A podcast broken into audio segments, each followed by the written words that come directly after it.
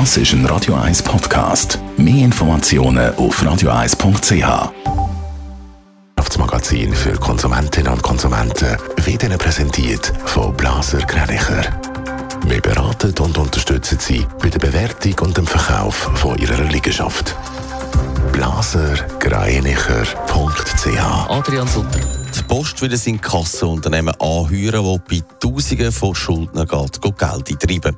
Gemäss der Ausschreibung geht es um Millionen von Franken, die Kundinnen und Kunden der Post schulden. Die Inkassenfirma soll aber erst dann zum Zug kommen, wenn die eigenen Betreibungen und Forderungen nicht genützt haben.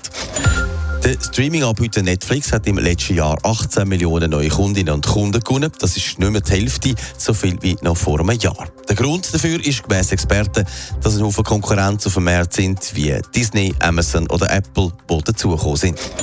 Für die Fußball-WM Katar sind in den letzten 24 Stunden weltweit mehr als eine Million Billette verkauft worden. Die grösste Nachfrage ist aus Katar selber gekommen, gefolgt von Argentinien, Mexiko und den USA, wie die FIFA mitteilt hat. Die WM findet in diesem Jahr von Ende November bis Mitte Dezember statt. Postauto AG verstärkt ihren Kampf gegen Schwarzfahrerinnen und Schwarzfahrer. Nicht mit mehr Kontrolle, nein, sondern beim Eintreiben von der Bus Adrian Sutter. Jetzt sollen die Profis ans Werk. Jawohl, und zwar hat Postauto AG auf der Plattform CIMAP einen Auftrag ausgeschrieben, wo sie ein Inkassounternehmen suchen, wie der Tag schreibt. Man hat zwar selber zwei so Inkassobüro, wo Mahnungen, Betreibungen und so weiter ausstellen, aber dann mit Betrieben einholen, das wird dann ein bisschen schwieriger. Darum will man das jetzt Leute machen lassen, die wirklich wissen, um was es geht. Schließlich verliert die Postauto jährlich Millionen, weil Leute ihre Bussen und so weiter nicht zahlen.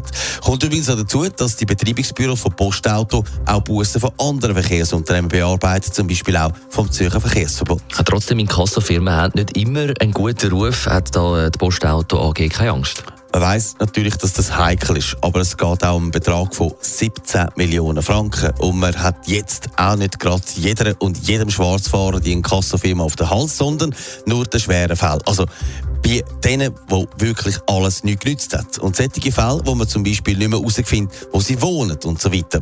Da hat die professionelle Inkassofirma natürlich andere Mittel und mehr Leute zur Verfügung. Netto, das Radio 1 Wirtschaftsmagazin für Konsumentinnen und Konsumenten.